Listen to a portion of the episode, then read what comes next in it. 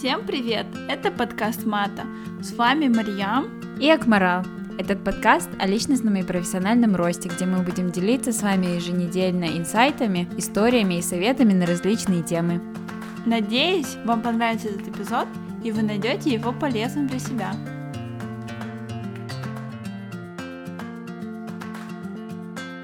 Всем привет!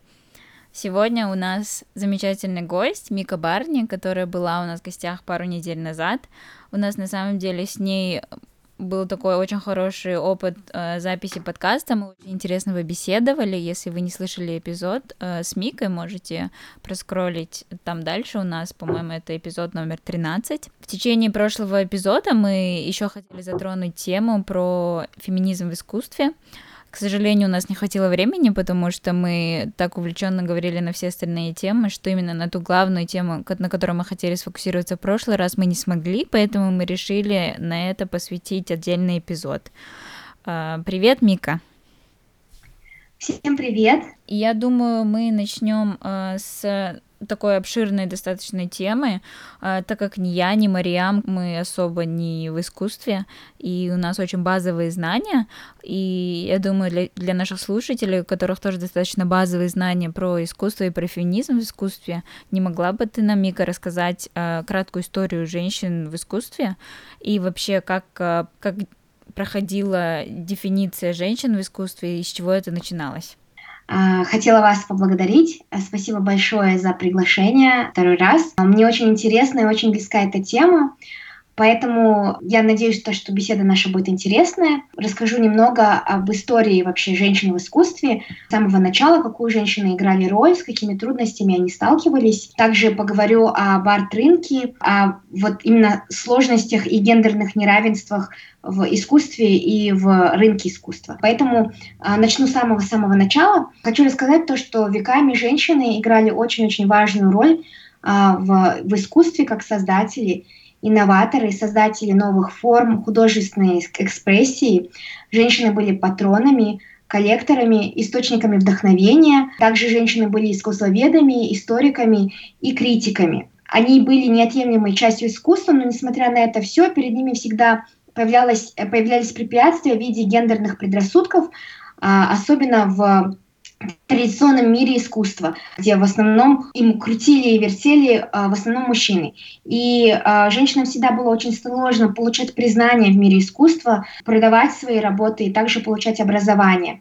И э, если поговорить вообще об, искусстве, особенно раннего времени, очень мало упоминаний вообще о женщинах, очень мало работ, у которых есть авторство женщин. Если посмотреть на ранние и ранние работы, мы можем перечитать по пальцам именно женщин-художниц. Есть много разных сведений о первых работах, которые были сделаны женщинами. Был такой э, римский писатель, которого звали Плиний the Elder, и он писатель-историк из первого века нашей эры, и он утверждал то, что первое, и этот рисунок, э, это был силуэт ее возлюбленного. И то есть это самая-самая первая картинка, которая была создана, она была создана женщиной. Очень многие люди с ними соглашаются, но есть, конечно, школа э, мнений, которые с его позиции согласны. И вот очень большая проблема именно с таким ранним-ранним искусством, потому что мы не знаем, кто автор.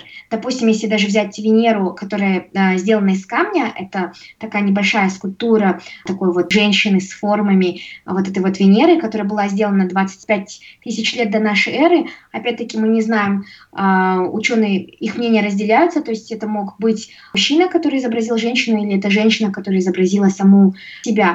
Вот, и если мы будем дальше смотреть по истории, двигаться, если же были какие-то женщины а, знаменитые, которые получали призвание, за ними стояли в основном мужчины. То есть, если мы посмотрим, а, например, а, Мэри Билл, это женщина-художник, она была, она портретист, она работала в 1600 году, и она была очень популярной, очень знаменитой, она получила в то время признание среди мира искусства, среди арт-критиков, но муж владел студией, в которой она работала, и муж презентовал, он был как бы типа ее продюсером, ее агентом, и он презентовал ее работы как эксперимент, который он ставил, грубо говоря, над ней, и якобы он придумывал какие-то новые художественные практики, которыми он ее обучал, И потом она как бы это повторяла и рисовала вот эти работы, и ее работы покупали. Опять-таки их покупали не потому, что в то время люди верили в женщин а, художниц, а потому что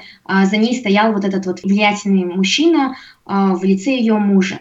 Так, таких примеров э, их очень много.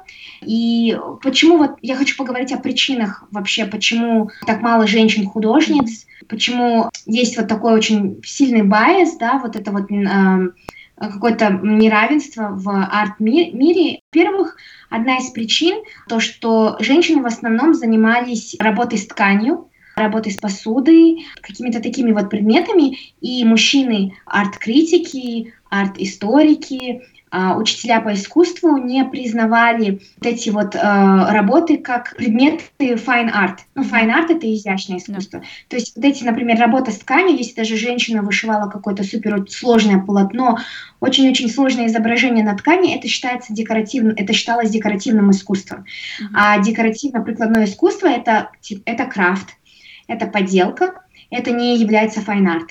Вообще в мире искусства считается то, что fine art, изящное искусство, это искусство, которое сделано для наслаждения, а, то есть у него нету какой-то а, утилитарной принадлежности, то есть э, оно, оно не несет в себе никакой смысл, кроме как того, что э, им можно просто наслаждаться. А craft, декоративно-прикладное искусство, это что-то, что может потом использоваться, то есть, допустим, посуда, ткань, то есть есть какое-то утилитарное значение.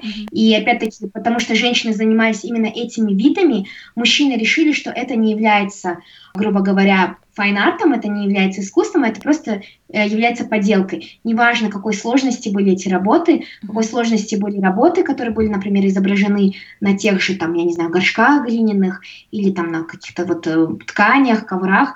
Вот. Потом вторая причина – это женщины, э, женщинам нельзя было получать образование. Ну, то есть мы знаем, вы знаете, я знаю то, что до какого-то определенного времени женщины не имели права учиться в университетах, женщинам нельзя было получать общее образование и тем более идти в арт-школу а, и учиться у мастеров. И третья причина, мужчины, ну как бы это вот стереотип, который имеет очень-очень глубокие корни. Мужчины, а, которые доминировали арт-рынок, вообще искусства, они верили, что женщины хуже, как художники. И они, ну, как бы их называли, грубо говоря, inferior. Mm-hmm. И, к примеру, допустим, если взять очень знаменитого художника Ханс Хоффмана, вы можете погуглить, почитать про него информацию. Он был одним из самых знаменитых художников того времени и одним из самых знаменитых учителей по искусству. И э, он один раз, когда он рассматривал э, работу одной художницы, он ей сказал комплимент, э, который, ну, как бы сейчас об этом случае очень много говорят, и это разбирает. Он, он ей сказал то, что эта работа настолько хороша, что даже не верится, что ее сделала женщина. Mm-hmm. То есть был такой стереотип, что женщина не способна сделать хорошую работу. Если это хорошая работа, то, скорее всего, ее, ее сделал мужчина ну, как бы, примерно картинка ясна. То, что супер раннее искусство, о котором я говорила, мы не можем узнать авторство. То есть наскальные какие-то рисунки очень много идет, допустим, каких-то дебат. Потом уже, если мы двигаемся вот э, Ренессанс, там э, после этого как бы э, искусство вот 1600-х, 700-х, 800-х годов, то там в основном были мужчины. Женщинам нельзя было учиться, женщины вообще как бы не считали равными. Женщины за, занимались декоративно-прикладным искусством, это вообще не считалось fine art. И все начало меняться где-то э, во время Первой мировой войны, потому что когда мужчины ушли на войну, а женщины начали заниматься работой, которую делали мужчины. То есть э, женщины пошли в workforce, женщины стали занимать какие-то позиции, они начали выполнять работу, которую делали мужчины, там а, женщины стали трактористами, женщины начали работать на заводах, и это очень-очень помогло женщинам понять о том, что они а, могут быть независимы, это помогло эмансипации женщин и вот именно становление их как вот отдельная часть общества. Mm-hmm. И э, к началу 1960-х годов с помощью феминистического движения, движения против а, гендерного неравенства, был а, огромный всплеск среди женщин-художниц, потому что в это время было рекордное количество зафиксировано, ну, я не сравниваю сейчас с нашим временем, а вообще с историческим временем до 1960-х годов было больше всего э, женщин-художниц, которые учились в университетах, и женщин-учителей, которые преподавали в арт-школах, в арт-университетах. И вот это вот движение э, в 60-х подарило нам очень-очень много художниц, которые сейчас знаменитые, художниц, которые делают очень-очень важное искусство сейчас. Это вот прямо был реально какой-то бум и всплеск. Uh, и это ну, в, в Америке и в Европе. Поэтому uh, вот это вот движение, оно расширило художественную практику, потому что до 60-х годов вообще в основном, когда занимались искусством мужчины, считалось, что искусство не должно быть уязвимым, оно не должно быть нежным, оно не должно быть vulnerable. Когда искусством стали больше и больше заниматься женщины и больше и больше стало появляться художниц, соответственно, они транслировали свое видение, и они а, как бы а, дали понять, что это нормально, it's okay, как бы делать такое э, уязвимое, нежное, хрупкое искусство, и это вот дало но, абсолютно новое течение, абсолютно новую эстетику, а, которая сейчас а, очень-очень, ну, как бы популярна, и а, я всегда привожу такой пример, то, что, например, часто люди говорят, допустим, ну, про квадрат Малевича, что что вот в нем такого, я могу это нарисовать, мой ребенок может это нарисовать, но просто люди не понимают, какой вообще импакт, да, какой вклад в, вообще в развитие эстетики, культуры и искусства внес этот квадрат, потому что он абсолютно поломал рамки, поломал вот эту вот связь с предметностью, то есть э, Малевич своим квадратом, он показал художникам, что искусство может быть непредметным. И вот эта связь с предметностью, она разорвалась, и что дало какую-то волну вообще абсолютно нового, нового искусства. И то же самое вот в 60-х годах вот эти вот женщины, которые начали делать вот эти вот, э, э, вот это вот феминистическое искусство, искусство сделанное женщинами, искусство о женщинах. Точно так же сейчас мы, может быть, смотрим на эти работы и думаем, что в них ничего нет такого, ну просто обычные работы, но в то время это было абсолютно чем-то новым, это было э, чем-то новаторским, это что-то, что поменяло вообще эстетику и расширило границы художественной практики. Поэтому это было очень-очень важно. И э, если мы посмотрим на наше время, а, то, что несмотря на постоянное ущемление и маргинализацию женщин в искусстве, сейчас есть художники такие, как Анна Мендиета, Синди Шерман, Джон Митчелл, Джорджо Акиф и э, Трейси Эмин, Яйо Кусама, которые э, делают очень-очень важное, очень крутое искусство, и раскрыва... они раскрывают тему идентичности, они говорят о гендерных стереотипах, о роли а, политики в искусстве, поднимать социальные темы, а, говорят о сексуальности, о женской сексуальности. Их работы поднимают темы расовой дискриминации, гендерной дискриминации, я уже сказала, бросают вызов э, тем стереотипам и а, вот этим вот ожиданиям, которые общество возложило на женщин. И как бы эти работы очень-очень важны. И, наверное, вот эта вот волна феминистическое движение — а, в 60-х годах подарила нам всех этих художниц. Поэтому это на самом деле очень круто, но вот э, сама история женщин в искусстве, она, она очень-очень сложная по, по, по понятным причинам. Ну, да. Вот, так что это такой вот как бы э, небольшой, э, как это сказать, э, экскурс. introduction, да, экскурс по э, искусству. Вот, вот. Меня, э, я хотела кое-что добавить, вот как раз насчет того, что ты сказала, что из, женщины в искусстве более четко начинают появляться со времен Первой мировой войны. Есть такой интересный факт, я не знаю, ты с ним знакома или нет. В Лондоне э, мост Уотерлу, его как раз строили во время Первой мировой войны, и в это время не было архитекторов мужчин, ну, по естественным причинам, и были только женщины.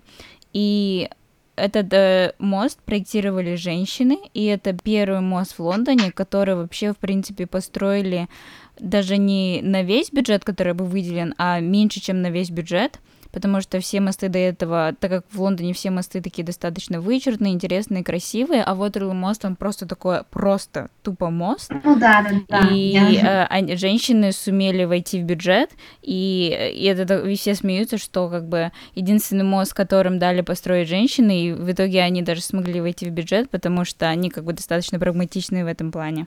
И это считается феминистическим мостом в Лондоне, потому что он единственный, который был спроектирован женщинами.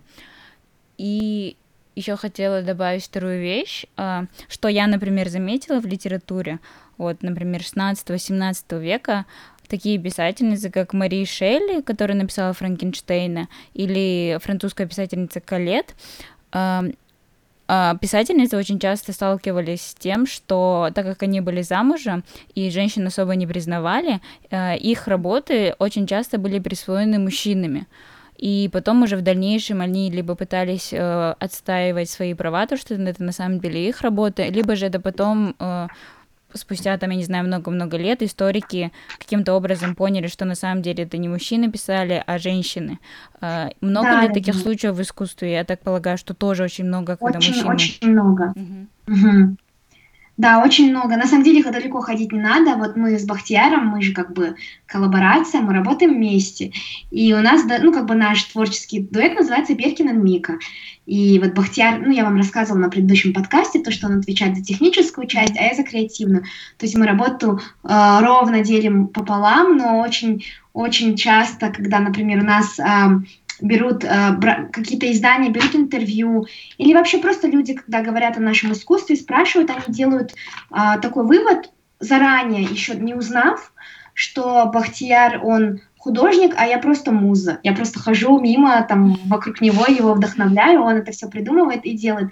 И, то есть, или очень часто люди смотрят на наши работы, потому что, как бы, а, я, ну, выступаю в роли модели, помимо того, что я, ну, как бы, и художник, коллаборатор, а, людям кажется, что я просто модель, а вообще все искусство делает Бахтияр. И у нас вот, ну, реально, как бы, сколько раз мы бы не писали в Инстаграме, там, допустим, что мы вот эти работы делаем вместе, там, какие-то интервью а, для разных публикаций, там, допустим, я уже, когда выставляю работу, я всегда внизу подчеркиваю, что вот так-то, так-то мы вот эту работу сделали вместе, как дуэт. Все вот эти моменты ты упоминаешь, но все равно люди очень часто не, не воспринимают всерьез а, мою роль в а, нашем а, в нашей коллаборации. То есть это, это всегда, не всегда надо как будто бы что-то доказывать А что ты чувствуешь, когда, например, вот кто-то выставит или напишет про вашу работу и пишет, что вот ты муза, Бахтияр, художник? Что ты чувствуешь в тот момент? Тебе обидно или...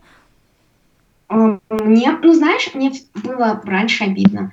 А, Я помню, когда мы только начали работать, и а, мне было ужасно обидно, меня прямо это до слез задевало. Я думала, ну как бы, а, ну я же тоже, я же тоже как бы что-то значу, я это вот, я это делаю, я столько же сил потратила, столько же эмоций, столько же энергии. И почему меня вот так вот, э, грубо говоря, уменьшают до роли просто модели, что я просто постояла, да, допустим, у камеры Бахтерова, допустим, сделал портрет. И вообще, как бы, на самом деле, я выступала в роли модели только в нескольких фотографий из нашей серии. То есть у нас же в основном предметка, мне вот это вот непонятно, почему люди делают такой assumption, да, то, что я просто модель а, в нашем дуэте. А, Хотя 90% нашего именно искусства, которое мы выставляем в галереях, это а, предметная фотография, это still life. Я не знаю. И мне раньше было очень обидно. Я как-то, если честно, к этому не то что привыкла, но, как это сказать, поставила какой-то моральный блок и перестала сильно на это реагировать. То есть я все равно поправляю людей, я говорю, а, я об этом говорю, то есть я не буду молчать и соглашаться, если кто-то, ну, неправильно как бы Сформулирует, да? идентифицирует меня, формулирует, да, но я уже стараюсь как бы по этому поводу так сильно себя не загонять и не переживать, потому что как бы просто неохота тратить на это какие-то свои эмоции и а, да. Мне кажется, еще потому что у вас именно ваше искусство, это большинство всего это фотографии. Мне кажется, у людей просто идет сразу ассоциация, то, что вы не художники, то, что Бахтияр просто фотограф, а ты просто модель. Мгм. Мне еще Да, кажется, да. честно говоря, мне еще кажется, что люди недооценивают роль модели, потому что все равно быть хорошей моделью и передавать эмоции это тоже тяжкий труд. Они не понимают то, что вот взять любую девушку с улицы, сказать ей стань так вот, и что получится очень хорошая фотография. Это, это тоже неправда. Я считаю, что Согласна, сто процентов. да, На самом что- деле, это любая работа. Вот Мгм. если вот люди работают на сете, там как бы неважно, ты модель или ты там, я не знаю, какой-то ассистент, или там, я не знаю, занимаешься светом, это все очень сложная работа. То есть это как бы э, работа в команде. Ну, как- и каждая часть команды она несет на себе а, какую-то функцию, без которой не будет финального продукта. Да, я согласна. Но я думаю, можем перейти ко второму вопросу. То есть я считаю то, что думая о феминизме в искусстве, люди сразу вспоминают о Фриде. Mm-hmm. Я сама очень сильно люблю Фриду, потому что я изучала испанский язык, и когда ты изучаешь любые языки, ты, естественно, интересуешься искусством, о их истории, о их обычаях, о их традициях. И все мы знаем то, что испаноязычные страны имеют очень много художников, интересных людей. Даже если взять, например, саму Испанию, там есть Сальвадор Дали, Жоан Миро, а если брать именно Мексику, то это Диего Ривера, а, Фрида Кало. Я бы хотела тебя спросить, что ты вообще думаешь о Фриде, скажем так, и ты до этого упоминала то, что если художницы становились более-менее известными или проходить именно в искусство, им нужно было лоббирование или продвижение со стороны мужчин. То есть с Фридой это был ее муж Диего муж, Ривер. Да. И угу. то, что у них интересный именно стиль, это реализм, символизм. И как бы что показывала именно Фрида, я считаю, что она сама была феминисткой. Мы, конечно, не можем это полностью проверить, но если смотреть даже на ее фотографии, она надевала мужские костюмы, фотографировалась. То есть она была очень, э, очень смелой, потому что в то время я считаю то, что в Мексике особенно девушки, девушкам надевать мужской костюм, это было, наверное, нонсенс. Что ну, ты да, именно конечно. думаешь о Фриде и Какие еще что ты можешь... личности можно да. отметить? А, ну, вообще, я очень люблю Фриду, а, очень люблю ее искусство. Я вот абсолютно согласна с тем, что вы а, сказали. Я тоже считаю, что она была феминисткой, и то, что она надевала мужской костюм, а, это был такой реально вызов а, обществу. И, к сожалению, да, в то время особенно а, художницы, а, им нужен был, нужна была какая-то мужская фигура, которая поможет им как бы стать успешными в арт-мире. Этот вот был тот пример, о котором я говорила вот в начале, и вот точно так же, как мы говорим о Фриде или там о Калет, писательнице, о которой вы говорили. На самом деле, да, это, э, как бы это факт, и он всем известен. А насчет художниц, а, которые, которые я могу отметить именно а, в феминистическом искусстве, а, я, наверное, могу всегда, всегда и бесконечно говорить про Си, Синди Шерман.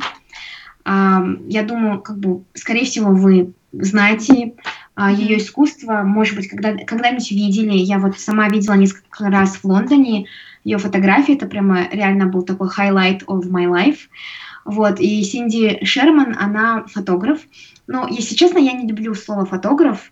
А, вот в плане как бы на у нас вообще в русском языке очень сложное определение а, вот именно слова художник, фотограф, mm-hmm. фотограф, потому что а, в английском языке мы все художники, люди, которые занимаются искусством, именно изящным искусством art, это просто artists, да, а в русском языке есть если ты говоришь художник, ты подразумеваешь именно людей, которые делают там, я не знаю, скульптуры, какие-то инсталляции, пишут картины, а фотографы это как будто бы какая-то другая категория.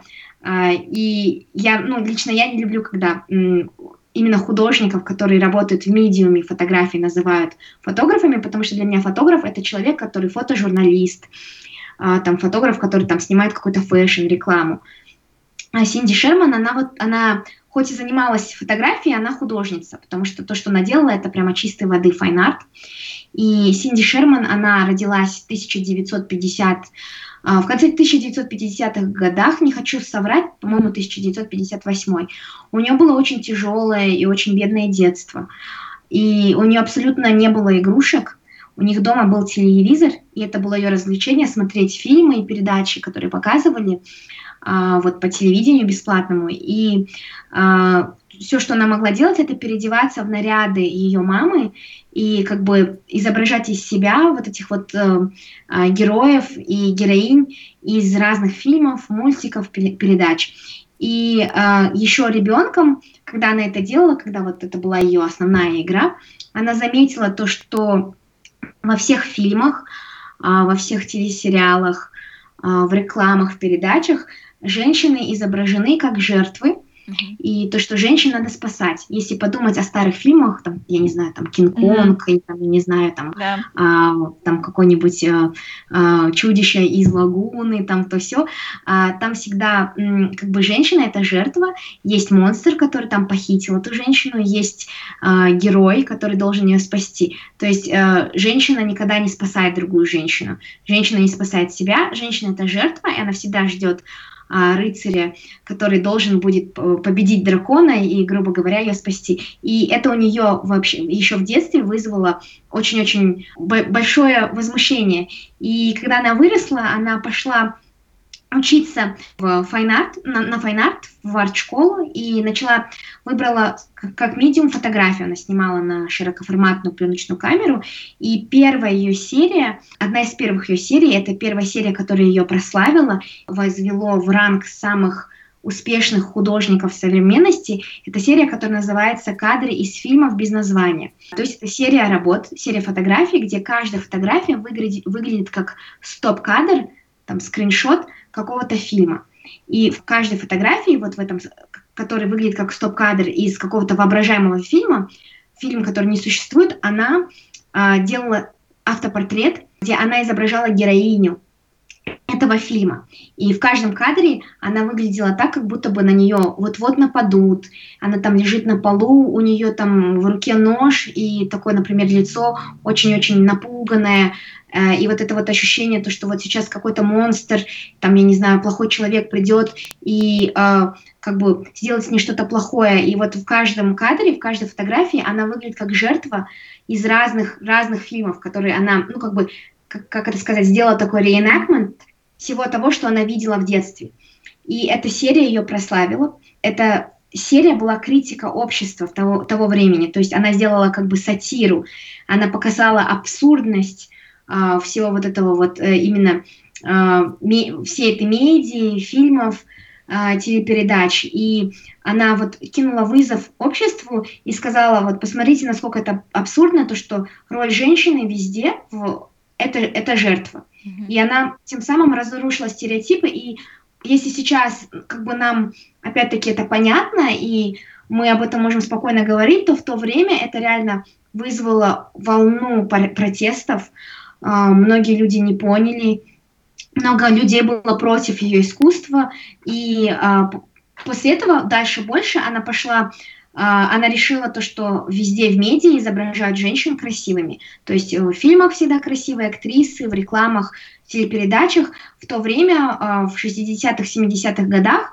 то, что это было ну, неприемлемо женщине быть э, некрасивой, если тебя там снимают в кино, там, допустим. Ну и как бы, можно сказать, до, до сих пор это как бы осталось. И она себя делала автопортреты, опять-таки, с помощью своей вот этой э, широкоформатной камеры, и она себя уродовала. То есть она делала себе клоунский макияж, она делала э, простетикс, такие насадки mm-hmm. из силикона, э, делала себе какой- какой-нибудь ужасный, ужасное деформированное лицо, огромный какой-то нос, э, э, делала на себе какие-то бородавки, надевала странные парики, странную одежду, то есть она себя, дел, она себя уродовала и делала серию автопортретов, тем самым э, бросая вызов вот этим вот нереальным ожиданиям о женской красоте, о женской внешности. И после этого она сделала третью серию, где она перевоплощалась в разные стереотипы женщин. То есть она там а, была, допустим, делала автопортрет, где она якобы богатая там женщина из высшего общества. Потом у нее был следующий автопортрет, где она переодевалась, надевала костюм там а, женщины-дворника и, и так далее. И тем самым она бросала вызов лейблам и социальной иерархии представления об имидже и красоте.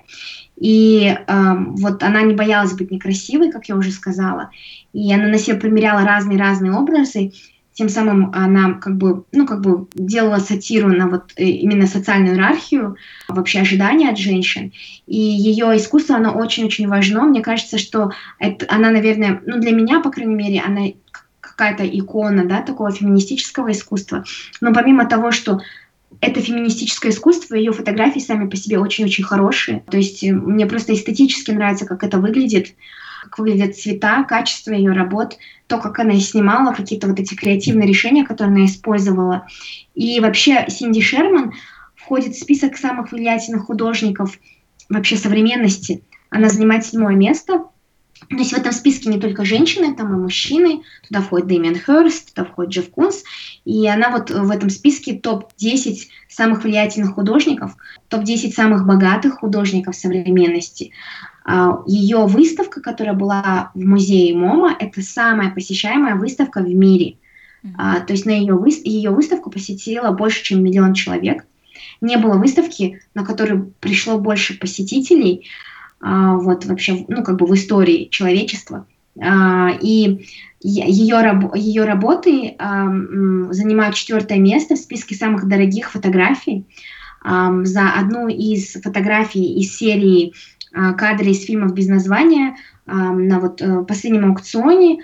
Она получила 3 миллиона 800 тысяч а, долларов, что на самом деле очень-очень много для фотографий, потому что мы знаем, как а, фотографии почему-то оценивают чуть как бы вообще фотоработы они гораздо дешевле, чем работы именно живопись.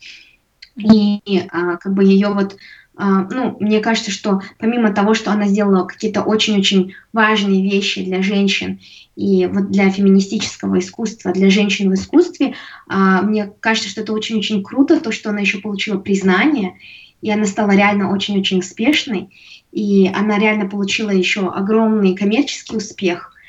Uh, и мне кажется, это вот прямо такой полный пакет. Я прямо как бы, когда смотрю на ее искусство, это uh, для меня какой-то, можно сказать, ну, я не знаю, aspiration, что ли.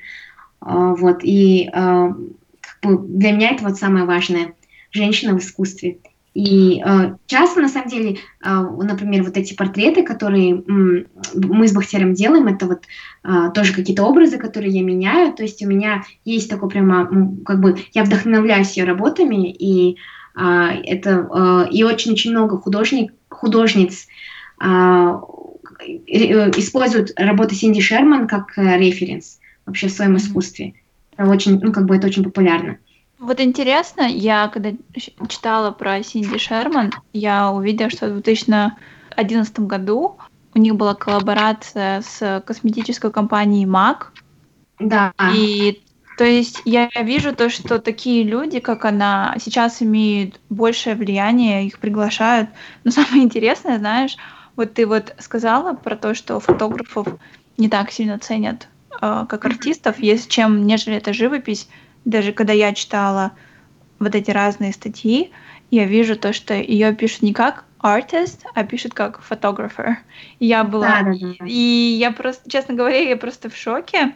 А также, знаешь, я заметила очень интересную связь между Фридой и Синди в том, то, что они обе делают именно автопортрет. Автопортрет, да, да, да. И я читала, вот когда на русском, я читала статью мне очень понравилось то, что она сказала, вы артист, вы сами себе тема и герой. То есть это очень сильно, что она через себя пропускает и показывает свою проекцию и взгляды на мир. Согласна с тобой на сто процентов.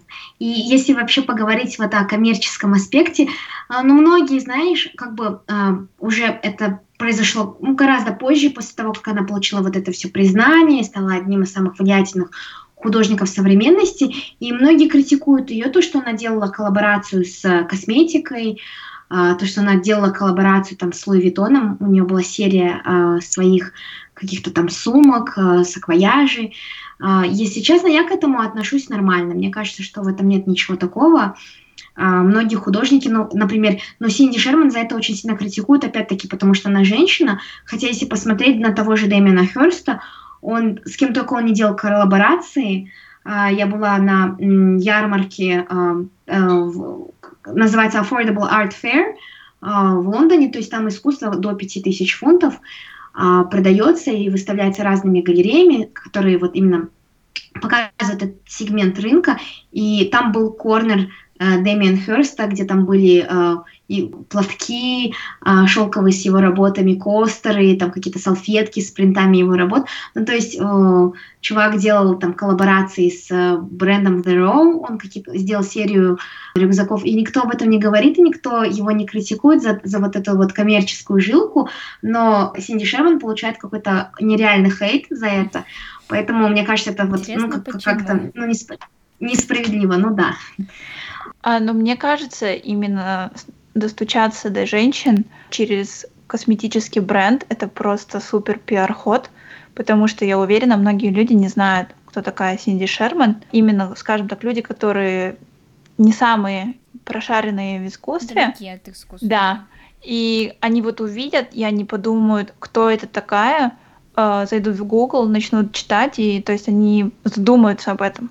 Согласна. Мне еще кажется, что, что из-за того, что она делала вот автопортреты, где она наряжалась в разные образы, там она была, или там, где она себя уродовала, она очень много использовала косметики и грима, и поэтому мне кажется, то, что ее коллаборация именно с брендом косметики, она как бы эм, для меня очень-очень логична и make sense, и эм, я лично считаю то, что, как бы, конечно, опять-таки э, есть дефиниция, что есть искусство, что, что не есть искусство, что мы можем вообще включить в категорию fine art. Мне кажется, что грим, особенно сценический макияж, э, это тоже как бы форма самовыражения, э, своего рода искусство тоже, поэтому мне кажется, что это все как-то логично связано друг с другом. Вот, так что я, мне, мне лично эта коллаборация очень, очень понравилась, была по душе. Да, и если взять, например, слово визажист, а, ну я знаю, что это французское слово, но что как как говорят визажист на английском, это make-up artist. То mm-hmm. есть это уже artist, то есть люди добавляют такое слово тоже как бы неспроста. У меня вот такой вопрос. Если брать вот творчество Синди Шерман, ты вот э, перечислила ее самые яркие работы, вот они вроде 70-х, 80-х, 90-х годов, и ее работы были адресованы в тему того, что женщины не есть всегда жертвы, то есть женщины могут быть, ну, в теории женщины могут сами себя спасти, и они самодостаточны и так далее. Затем э, она адресовала вопрос, чтобы женщин воспринимали и без макияжа, краски и так далее, то есть воспринимать нас такими, какие мы есть. И я считаю то, что она адресовала, вот, считаю, вот, я не знаю, уже получается практически 40 лет назад, грубо говоря, на данный момент сейчас потихоньку приходит, то есть сейчас э, люди воспринимают девушек как, как бы такими, какими есть, все эти модели могут быть и полные, и худые, и с ну, растяжками, да, без растяжек, и с макияжем, без макияжа и так далее. То есть, в принципе, то, над чем она работала, потихоньку пришло.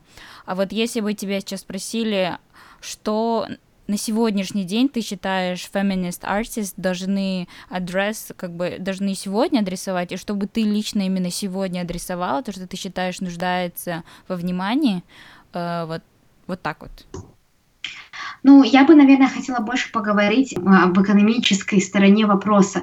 То есть, понятное как бы дело то, что вот сейчас женщины борются за, как бы, ну вот уже какое-то время а, боролись за вот именно а, представление о женщинах, красота, там, я не знаю, то, как должна выглядеть женщина, какого размера должно быть ее тело и всякое такое. И мало кто сейчас говорит, и ну, мало кто знает то, что происходит именно в арт-рынке, и как бы я бы хотела, конечно, чтобы на, это, на этот момент вообще общество и музеи, галереи, арт-критики а, больше обращали внимание. И я вот просто м, выписала небольшие цифры а, для вас. Хотела бы поделиться с вами то, что вообще 2% от арт-рынка это занимают работы женщин. Mm-hmm. А, если посмотреть, с, с 2008 года по 2019 год на аукционах было продано работ на общую сумму 196 миллиардов долларов. Ну, то есть это было потрачено на а, работы вот, э, искусства. И а, из этих 196 миллиардов долларов только 4 миллиарда были потрачены на, раб- на работы, которые были сделаны женщинами. То есть это всего лишь 2%. Это 2% от всего рынка искусства. И а, если мы посмотрим на музеи и на галереи, то в музеях и галереях примерно а, от 19 до 33 процентов работ представлены это женщины, работы женщин. Все остальное это работы мужчин, художников мужчин, и это, это вот очень диспропорционально. И если мне кто-нибудь скажет сейчас то, что, ну, так как женщины раньше не занимались особо искусством, потому что им раньше было нельзя, они там не учились. Если посмотреть на там работы, допустим, старого-старого времени, то там в основном мужчины, и поэтому есть такая, вот такой перевес, то, что вот в музеях не представлены работы, почти не представлены работы женщин. У меня есть контраргумент, это если мы посмотрим на арт Базель. Вы знаете, что такое арт Базель, все знают, что такое арт Базель, там тот же фриз. Это выставка, ярмарка, получается, современного искусства. Когда мы говорим о современном искусстве, то есть это уже о том времени, когда женщинам можно было быть художницами, когда были уже художницы. А, и на арт-базеле на последнем было представлено а, меньше, чем 10% работ женщин. То есть 90% работ это были мужчины. И этот вот этот перевес, он просто не дает мне покоя. То есть если я, я говорю о какой-нибудь галерее, музее, где реально представлены работы Ренессанса и всякое такое, там еще можно как-то вот эту вот параллель, аргумент провести, но если говорить о, современ... о галереях современного искусства, о ярмарках именно э, современного искусства, я не понимаю, вот откуда идет э, такой, ну как бы э, такой э, как это сказать, э, пере, перевес именно с цифрами. И э, если посмотреть на вот эти вот э, 196, опять-таки, миллиардов потраченных на аукционах с 2008 по 2019 год, э, весь вот, все вот эти деньги, э, которые заработали мужчины, они равномерно распределены между художниками-мужчинами. А, то есть там как бы много-много художников мужчин, и они а, вот этот вот wealth, они как бы равномерно mm-hmm. делят.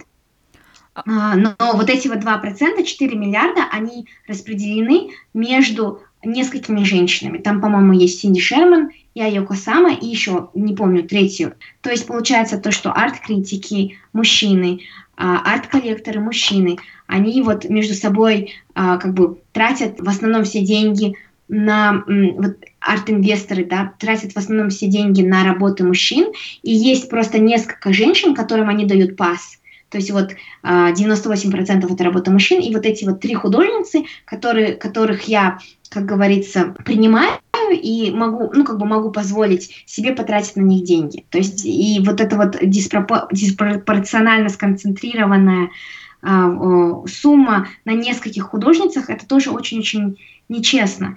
Поэтому как бы э, вообще, ну вот о том, что происходит именно финансово в арт-рынке, мне кажется, об этом мало кто знает, об этом мало кто говорит.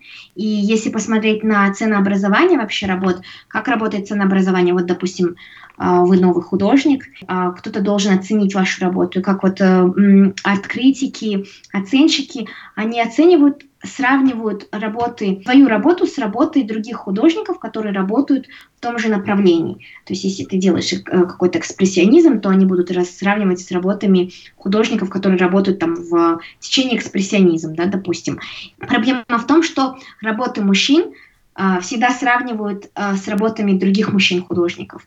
И, соответственно, из-за того, что там цены выше, у них uh, уже какой-то такой, получается, нечестный старт.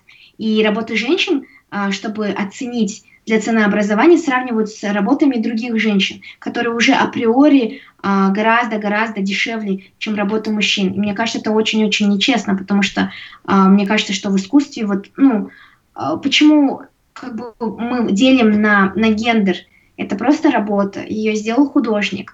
И вот этот вот bias, он, он очень-очень сильный. Потом было произведено исследование, то, что большая разница в ценах на искусство в странах, где больше, больше неравенства, то есть больше inequality, какие-то страны, которые менее развиты, где больше вот э, проблем с гендерным неравенством, если мы посмотрим в их арт-галереях музеях, то цены на работы художников мужчин и цены на работы художниц женщин, э, то там вот это вот э, вот этот вот price gap, он гораздо-гораздо больше, если сравнить э, с западными странами, странами, которые более развиты. И э, последний момент – это то, что очень интересно, кстати. В 2017 году было проведено исследование учеными. Они взяли 2000 работ, а, и на них, ну, как бы разных-разных работ, и на них а, приклеили лейблы с именами а, ненастоящих художников. То есть просто абсолютно рандомно. Допустим, там какой-нибудь пейзаж, и туда к, к нему прицепили женское имя. И там, допустим, натюрморт, к нему прицепили абсолютно фикшнл, мужское да, имя. И потом они позвали коллекторов, арт-критиков, а, людей, которые посещают музеи, людей, которые говорят, что они разбираются в искусстве, а, может быть, не профессионалов, но которые вот, ну, о себе такого мнения. И они попросили от, поставить, угадать примерно цены на ту или иную работу.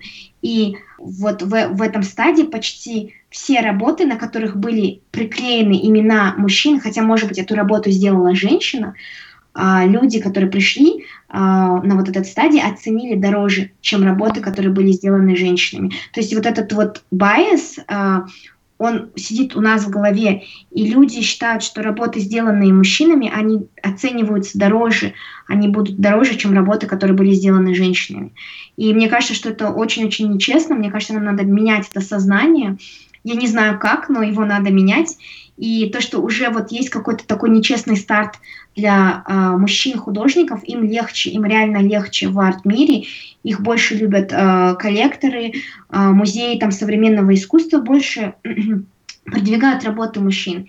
И даже если посмотреть, например, какие-то важные э, работы, чтобы работа стала более дорогой, у нее поднялся вот этот price tag, надо, чтобы о ней было опубликовано больше исследований, диссертаций. И почему-то студенты, там, а, какие-то там, ученые э, из этого, из этого сектора а, пишут больше диссертаций о работах, которые были сделаны мужчинами. Ну, то есть, как бы, тут прямо очень-очень сильный перевес, и вот это вот неравенство в, именно в арт в арт-рынке, оно просто ужасное. И э, мне кажется, на это надо прямо обратить очень-очень большое внимание. Мне кажется, может быть, надо, я не знаю, вот особенно с галереями современного искусства и вот этими э, арт-ярмарками, да, как арт-базель или фриз, э, мне кажется, что там должен быть какой-то regulation, который говорит, ну, как бы, ну, вы не можете это делать. Почему у вас меньше, чем 10% representation это вот э, работы женщин. Как бы, я не верю, что у нас так мало в мире художниц, которые делают хороший арт. Не верю. Вот я хотела бы сейчас прокомментировать. Вот ты начала очень интересную, глубокую и самую важную тему. Это гендерный разрыв в оплате труда.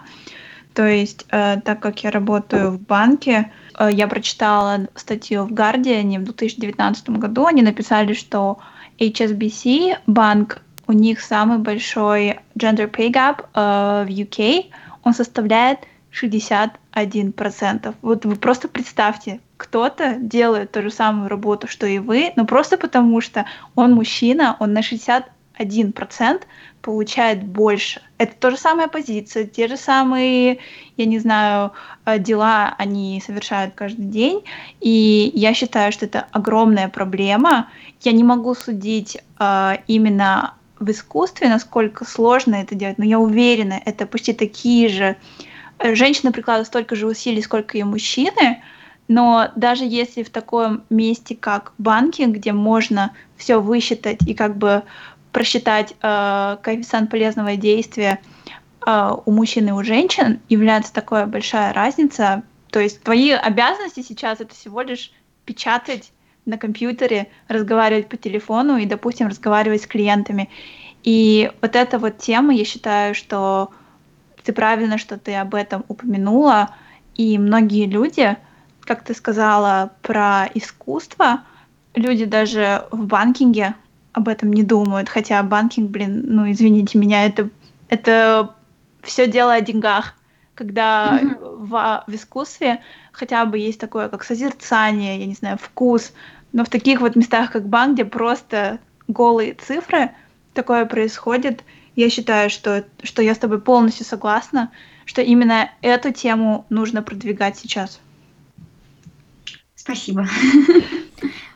Например, сейчас в IT, да, а, идет такой стереотип, что как бы, ну, не стереотип, факт, то, что вот мало женщин и так далее. Вот мы с Мариам работаем в IT, мы с этим лично сталкиваемся. Например, у нас компания, у нас, я не знаю, где-то 25 консалтантов, из 25 у нас только двое женщин. И угу. как бы я могу, конечно, стоять и возмущаться и говорить моей компании, что у них там, я не знаю, э, у нас нет гендерного равенства и так далее, но на самом деле я, так как я внутри индустрии, я знаю, что девушек в принципе нет. Как бы нам за два года не подала ни одна женщина на работу, на вот эту вот роль, на которой я сейчас. И как бы, и это не то, что люди не хотят нанимать женщин, их просто нет, и либо их очень мало, и, или, возможно, они заканчивают университет и не понимают, что как бы это может быть не для них и уходят в другую индустрию, я не знаю, но как бы женщин очень мало. Это случай в искусстве или нет? Вот ты, например, говоришь, только 2% женщины. А может быть такое, то, что женщин просто Их нет. Мало, Или, например, те работы, которые они отправляют, возможно, они по качеству не такие высокие, какого, например, стандарта хотят, там те же самые фризы и так далее. А, ну, вот тут, мне кажется, а, дело обстоит иначе, потому что я понимаю, да, допустим, опять-таки, и это, это из-за каких-то а, гендерных таких убеждений, то, что, например, женщина там, да, девушки не хотят заниматься IT, им в голову вбивают то, что это вообще не женское дело, не женская работа, что это что-то, чем увлекаются там, я не знаю, мальчики. И а, поэтому, как бы, женщины априори, может быть, не идут учиться на IT, им это неинтересно. Ну, как бы я уверена, что со временем это все поменяется. Как обычно вообще все в принципе меняется и выравнивается. С искусством я с этим, ну, как бы, э, мнением не согласна. Например, то, что я сказала, э, то, что, понятное дело, если это какой-то музей, где есть работы старых мастеров, там, я не знаю, времени Ренессанса, и там реально женщинам нельзя было заниматься искусством, и женщин вообще не воспринимали как художников, и поэтому нету, э, допустим, работ из того времени, то я могу еще понять, откуда вот, вот это вот неравенство, то, что там представлено, допустим, всего лишь 33% работы это женщины. И если посмотреть на аукционы, мне кажется, что это очень нечестно, но тоже я как бы могу где-то вот подумать э, и найти какой-то connection. Но если посмотреть на рынок именно современного искусства, то я считаю, что очень много женщин-художниц.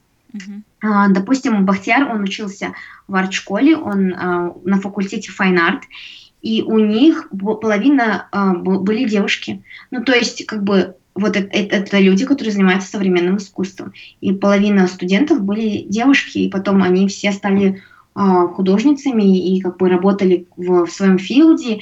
А, я не знаю, поэтому мне не кажется, что здесь дело обстоит так, что просто тупо нету там женщин-художниц или там мало э, женщин, девушек хотят учиться э, в арт-школе и заниматься искусством. Я считаю, что на самом деле их очень много, э, но тут дело обстоит иначе. Мне кажется, что есть какой-то стереотип, есть вот это вот мышление, то, что вот э, работы, которые делают мужчины, они просто лучше. И мне кажется, что вот в этих э, галереях э, современного искусства, на вот этих вот ярмарках, там в основном, наверное, э, отбирают работы, мне, до сих пор арт-критики это в основном мужчины, отбирают работы мужчины, и мне кажется, что есть вот это вот что-то, что впиталось через поколение, вот этот вот bias, да, что э, их работы каким-то боком лучше, чем работы женщин.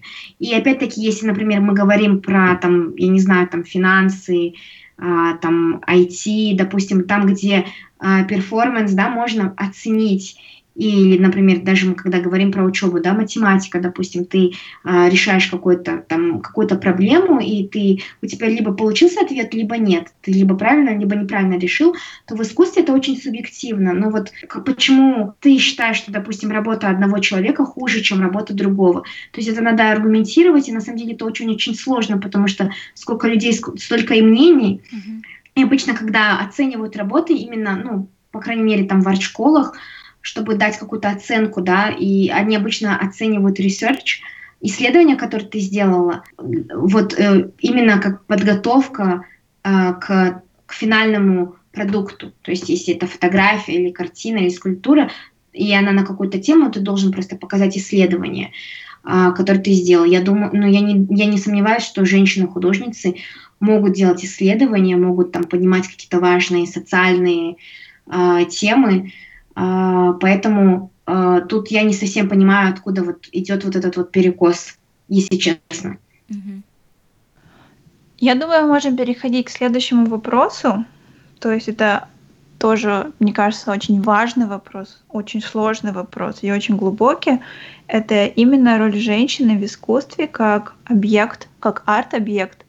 А, сейчас, например, а, часто женщины жалуются, что женщин объективизируют. Uh-huh. И даже, например, как случилось с тобой, то, что тебя видели как объект, а не как человека, который создатель. Uh-huh, и согласна.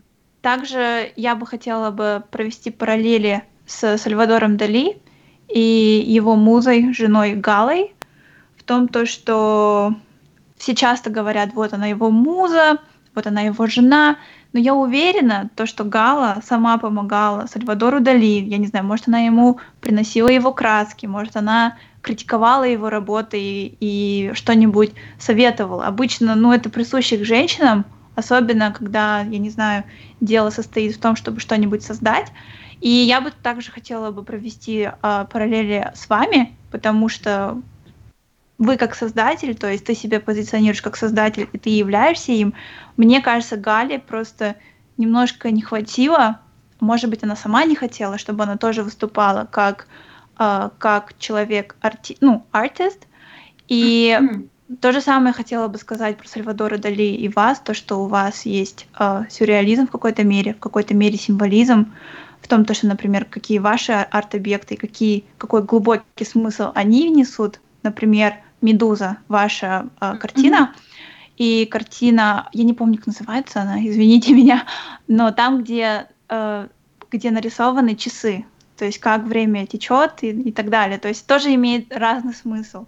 Что ты вот скажешь роль женщины как арт-объект? Ну, об этом можно очень долго говорить. Насчет того, что э, насчет Галы я согласна. Мне кажется, что... Ну, вообще, очень много примеров вообще в, в, в искусстве, где женщины э, реально помогали или в каких-то моментах там даже делали за художников эти работы и получали признание а, мужчины-художники, а женщины всегда оставались в тени. И, допустим, сейчас очень много работы делается, чтобы найти именно потерянные работы женщин-художников, дать им э, признание, допустим, из э, какого-то прошлого времени, вот эти именно э, потерянные художницы женщины и огла- дать огласку их работам. И э, мне кажется, это есть не только в мире искусства, но и в мире литературы. Я даже читала про э, Льва Толстого, то, что есть кое-какие сведения о том, что э, часть его работ написала за него его жена. Ну, там не совсем понятно, то ли она писала и под диктовку, но как бы писала все она, э, то ли она писала это сама. И как бы эти моменты, они всегда будут, и мы, наверное, до конца не узнаем, авторства, это очень-очень сложно. Насчет того, что э, женщина вообще как арт-объект, я на самом деле не очень люблю вот это вот выражение ну, арт-объект, как бы женщина не объект. Ну, если посмотреть честно на то, а, на искусство, особенно на раннее искусство, то женщина в основном была представлена как объект. И если даже мы посмотрим на картину, которая называется «Madonna of the Long Neck», это изображение Мадонны, она в руках держит, а, получается, вот младенца Иисуса, а, и у нее а, нормально длинная шея. И художник именно с помощью вот, вот этой вот длинной шеи хотел изобразить, провести параллель о том, что женщина это лебедь, то, что женщина изобразила ее, вот эту Мадонну, очень грациозно, а, элегантно, нежно, а, он изобразил ее слабой, и а, как бы люди вот именно в этой картине видят символизм, то, что на самом деле, как бы то, что женщина изображена как сосуд э, для вынашивания детей. И в этом есть, ну, как бы на самом деле, очень-очень большая проблема, потому что если мы посмотрим на искусство, как мы уже об этом вот много-много раз говорили за сегодняшний подкаст, то, что в основном художники были мужчины, а владельцы галереи — это мужчины, патроны а, это мужчины. И как бы, по идее, вот тут вот есть какой-то вот именно образ, который мужчины слепили, и вот именно как они изобразили женщин. То есть э, выстроили вот этот вот стереотип, что женщина должна быть хрупкой, нежной, слабой, э, сосудом э, для вынашивания детей, такой очень фертильной. Выстроили стереотип и ожидания о красоте женщин, о том, как должна быть, выглядеть ее фигура, о том, как должна вести себя женщина, о том, как, какая у нее роль в социуме. И получается, эта картинка и в то время было изображение, вот единственное медиа, это были картины. А, картины, рисунки. То есть а, это было полностью а, в руках мужчин, и мужчины, грубо говоря, лепили какой-то образ, делали, выстраивали вот этот вот стереотип, и на котором росло новое поколение – и вот, этот, вот это вот изображение впитывало, и у них появлялись вот эти вот, грубо говоря, expectations о том, как должна была выглядеть женщина и какой она должна была быть. То есть э, на протяжении многих-многих-многих веков э, изображение и репрезентация женщины была полностью в руках мужчины. И женщина была арт-объектом, женщина была в принципе объектом. И это на самом деле э, не, ну, как бы, на самом деле это нехорошо, но как бы это факт, э, как, как, как оно есть на самом деле. Вот. И а, поэтому, мне кажется, в нашем обществе есть вот эти вот опять-таки а, какие-то ожидания, которые мы, наверное, впитали а, с молоком матери, а, вот, а, вот это вот коллективное сознание о том, как должна выглядеть женщина и как она должна себя вести. А, и поэтому мне вот в современном искусстве очень нравится то, что, а, ну вот есть такое понятие, как male gaze, это то, как мужчина смотрит на женщину, да, в искусстве. И сейчас многие женщины отворачивают камеру от женщин и направляют ее на мужчин, или же направляют ее сами на себя, то есть они сами контролируют а, свою репрезентацию, они сами контролируют изображение себя как женщины или других женщин, и это вот эм, тема в искусстве называется female gaze, это очень-очень интересно, изображение нас в наших руках, а не в руках мужчин. Поэтому мы можем как-то выстраивать собственный нарратив, и это очень-очень круто. Да, я с тобой полностью соглашусь, то, что называть женщин объектами это неправильно, и что с такими вещами нужно бороться и тоже показывать свое видение. Ну, и я думаю, мы потихоньку перейдем к нашему финальному вопросу. Э, к самому, наверное, такому ключевому, это как сейчас можно бороться за права женщин, за равноправие, как можно быть феминисткой через искусство сегодня, и как это ты пере... и, ну, не ты лично, а в принципе, вот практикуешь ли ты это сейчас, и как ты планируешь это практиковать, если ты планируешь? Ну, а, мне кажется, во-первых, а, если вы женщина в искусстве, и вы делаете искусство о женщинах, или вообще, в принципе, делаете искусство, это уже а, борьба за феминизм, потому что это вот именно искусство, сделанное женщиной, женщиной, и как бы вы его продвигаете. Это на самом деле очень-очень круто. Если пойти дальше, то можно в своем искусстве разв, э, развивать какие-то темы, говорить, о, там, допустим, поднимать темы гендерного неравенства, а, затрагивать вот эти вот темы, о которых мы сегодня говорили, а, и обращать внимание публики а, на все эти моменты. И третье, это, мне кажется, вот то, что я уже говорила, это то, что обратить, ну, как бы, внимание галерей о том, что идет вот это вот, ну, как бы диспропорциональное внимание именно работам мужчин и работы женщин очень часто остаются без внимания. И есть вообще такой коллектив, называется Guerrilla Girls. А, это девушки, которые а, именно борются за representation а, именно женщин в искусстве, и они вот делали достаточно знаменитый постер, я не знаю, вы видели или нет, он там такой огромный желтый постер, который висел, я не помню, в каком-то городе. Там было написано то, что он висел над каким-то музеем, и там было написано то, что грубо говоря, 5% работ в этом музее это работы, сделанные женщинами, но если посмотреть на э, все работы, на которых изображены голые тела, вообще в принципе в этом музее, то из них это э, около 90% это голые тела, которые, голые тела женщин. И там снизу была подпись «Неужели мне надо раздеться, чтобы попасть в музей?» Ну, то есть легче раздеться и быть моделью а, для какого-то художника, чтобы попасть в музей, нежели чем заниматься искусством, и чтобы твой, твой арт, он попал в этот музей. И мне кажется, что это такая м, хорошая прямо ком, а, компания была, которая обратила реально внимание и начала а, вот этот вот диалог я думаю, что ну, вот, вот такие вот вещи, они очень-очень крутые. А так, ну, если как бы не делать ничего такого глобального, а просто заниматься искусством, его продвигать и делать то, что тебе нравится, и пытаться просто доказывать то, что а, если ты женщина, то ты ничем не хуже, чем мужчина в искусстве, и твой арт не хуже.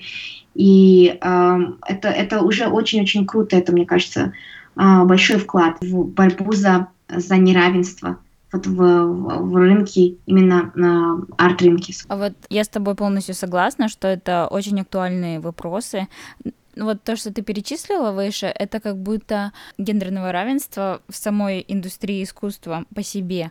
А вот если брать более как бы такие очень актуальные темы феминизма, если вот, например, взять локально Казахстан, да, допустим, домашнее насилие, э, оно а, ну, очень конечно, высоко да. в Казахстане, и вот сейчас, например, вот ну, я сегодня встречалась со знакомым, у которого девушка вот как раз занимается ресерчем по домашнему насилию в Англии, и вот даже в самой Англии во время карантина эти цифры возросли в три раза.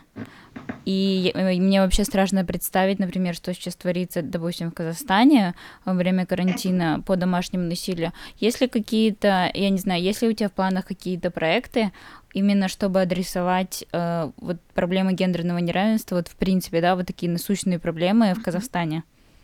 Ну, то есть это а, как бы ну, такое искусство, это называется искусство, которое несет в себе какой-то социальную, mm-hmm. социальный месседж, да, какие-то такие вещи. Конечно, мне кажется, это очень важно. А, я бы хотела осветить а, такие темы, как вот гендерное неравенство, насилие над женщинами а, в моем искусстве. Мне кажется, это очень важно изначально я не совсем правильно, да, наверное, ответила на твой вопрос. И то, что ты сказала про вот насилие над женщинами, это очень ужасно, потому что в какой-то момент я смотрела статистику а, во время вот карантина, то, что, получается, у нас было меньше количество смертей от коронавируса, чем от домашнего насилия а, за там март месяц. Получается, mm-hmm. там было, по-моему, 32 женщины, погибли от э, именно домашнего насилия. И сейчас вообще во всем мире идет всплеск домашнего насилия, потому что женщины остались заперти со своими тиранами. И так как передвижения ограничены, а, там, я не знаю, в Казахстане у многих э, родственники живут, там, я не знаю, за городом и в других городах, то есть этим женщинам реально некуда деться. И они вот, получается, сидят вот с, с этими тиранами в одном пространстве, под одной крышей, и люди сидят без работы, люди сидят без денег, а мужчины пьют, и вот это все, мне кажется, очень-очень, а, как бы, очень создает очень опасную, токсичную среду, особенно для вот э, именно мужчин, которые э, абьюзеры. И мне кажется, что это очень-очень важно поднимать, по крайней мере, в Казахстане вот эту вот тему, потому что у нас реально, как бы, в нашей стране ненормальная абсолютно статистика а, именно связанное с насилием над женщинами. И как бы искусство всегда, всегда это был инструмент, это голос какой-то. То есть а, ты можешь высказать какие-то вещи через искусство и обратить внимание публики через искусство. Поэтому мне кажется, что это очень-очень важно. Я бы, а, на самом деле, конечно, хотела бы сделать какую-то серию работ, вот, посвященную именно этой теме, вообще просто теме а, вот этого гендерного неравенства в Казахстане. Но как бы опять-таки с искусством это не так просто, потому что все-таки ну, сделать серию или а, там какие-то работы, а, как бы это, это художники это же не автоматы по, mm-hmm. по производству работ, то есть это должно mm-hmm. быть как-то органично. Мне кажется, что должно какое-то быть вдохновение и да, ну, поднимать вот эти темы, это очень-очень важно. Ну да, я с тобой полностью соглашусь, то, что вы не автоматы, вы не можете, например, написать, скажем так, анализ или репорт за одну неделю, когда вам дают дедлайны, потому что вам нужно правильно донести месседж, потому что иногда бывает то, что люди неправильно понимают ту или иную работу, критикуют ее, правильно донести в массы. Так что я полностью с тобой соглашусь, что именно это сделать за короткое время правильно и понятно, это очень сложно. Да, да, да, конечно. И вот часто бывает такое, то, что как бы даже как художники у нас, ну, часто бывают дедлайны. То есть, допустим, мы подаем на всевозможные конкурсы, mm-hmm. на какие-то там выставки. Допустим, вот мы сейчас вот подаем на конкурс, э, и у нас там дедлайн, допустим, ну вот, грубо говоря, месяц. Мы узнали об этом конкурсе. И как бы, например, вот бывает реально то, что идея появляется вот так вот. Ты просто вот об этом думаешь, у тебя через несколько, там, я не знаю, часов, а может быть через несколько дней появляется идея, и ты начинаешь ее раскручивать, ты начинаешь делать research, ты начинаешь читать а, о, о том, что о, о своей задумке, придумывать, как ты это делаешь, у тебя картинка выстраивается. А бывает такое то, что ты знаешь тему, допустим, тема конкурса и тема выставки, и ты как бы думаешь, ты каждый день просыпаешься, у тебя каждый день новая идея, ты об этом думаешь, и к концу дня ты понимаешь, то, что тебе это не нравится, и, ну, как бы, что эта идея, это, она слабая. И ты начинаешь думать о чем-то другом, и вот ты просто, грубо говоря, а, тратишь целый месяц на какие-то раз, э, на какие-то эм, раздумывания, и э, в итоге ничего тебе не нравится, у тебя просто нет вдохновения, и это на самом деле очень-очень большая сложность, потому что как бы, да, и ты не знаешь, как долго это продлится. То есть у нас, у нас были такие моменты, и еще у нас с Бахтияром, например, а, мы сделали серию, вот эту вот Trivial Freedom, которая была очень успешна. То есть мы выиграли там четыре четыре награды, достаточно престижные в Лондоне. И там у нас было, мы с этой серией сделали 12 выставок а, международных, одну выставку в Казахстане, и вот именно из-за этой серии на нас обратили внимание а, коллекторы, там, арт-критики, о нас написали какие-то статьи, и вот сейчас, допустим, а, мы в процессе мы делаем новую а, серию, и а, есть такой страх, то, что как будто бы ты не можешь позволить себе сделать что-то хуже, чем ты сделал, или сделать что-то, что будет на таком же уровне. То есть всегда охота видеть какой-то прогресс, всегда охота видеть какой-то апгрейд.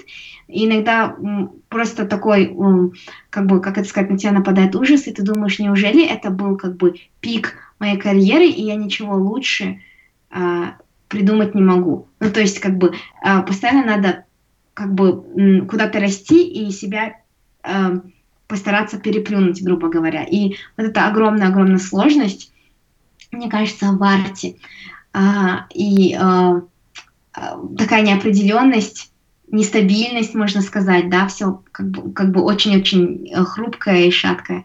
Ну, я думаю, а... это воспитает как э, ар- артистов, вот это вот именно, кстати, вот именно вот эта нестабильность, вот эта вот атмосфера того, что непредсказуемость, мне кажется, многие художники именно впитывают в себя вот эту энергию и именно используют это в позитивном, позитивной струе.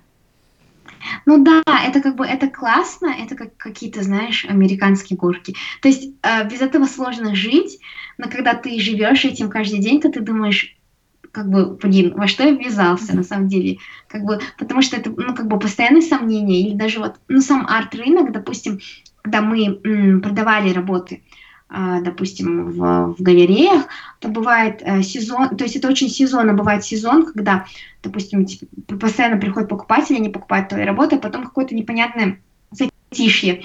И то есть это нет, как бы, непредсказуемость в плане того, что ты не знаешь, когда у тебя появится идея, когда не появится, у тебя есть какие-то дедлайны, ты хочешь участвовать в разных выставках и делать новые работы, это ужасно, это ужасно, когда у художника застой, когда ты вот сделал серию, и потом ты пять лет не можешь ничего достойного придумать. И вторая вот эта неопределенность, это когда э, у тебя нету постоянного, э, э, как это сказать, источника дохода. То есть это все зависит от покупателей, и они могут, их может быть много в один момент, а может не быть.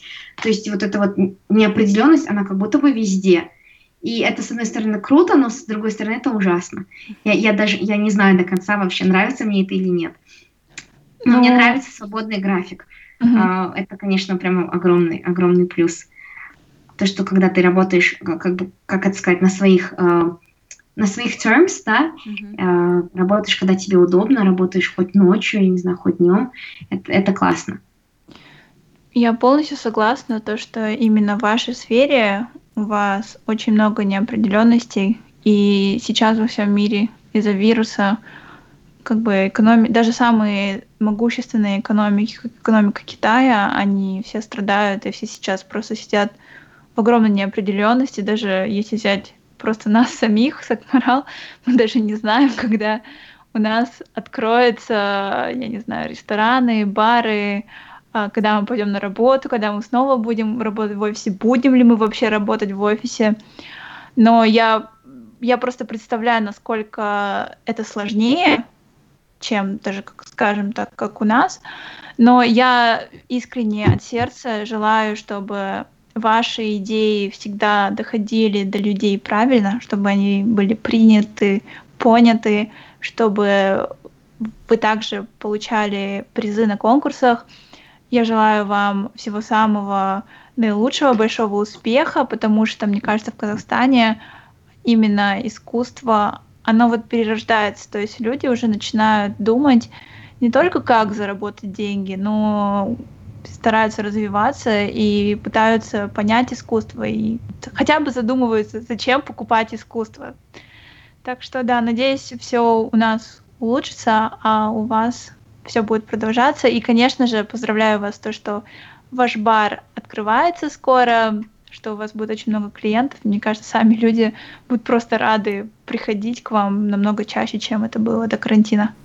Спасибо большое. А, спасибо за такие добрые слова. Мне было очень интересно с вами сегодня поговорить э, и обсудить все эти темы. На самом деле это очень, очень интересный для, меня а, топик да, для разговора, и об этом можно говорить а, бесконечно. И спасибо, что составили мне сегодня ком- компанию. Я классно провела время. Я надеюсь, что мы еще что-нибудь похожее запишем и о чем-нибудь поговорим. Спасибо тебе большое. Спасибо. Всем спасибо, что были с нами. На этом наш эпизод подходит к концу. Ставьте лайки, подписывайтесь на нас в Инстаграме и в Телеграме, следите за новостями, оставляйте свои отзывы на платформах, на которых вы нас слушаете, ведь они нам очень важны. Обязательно поделитесь с друзьями этим эпизодом, если он вам понравился. Всем спасибо. Пока-пока.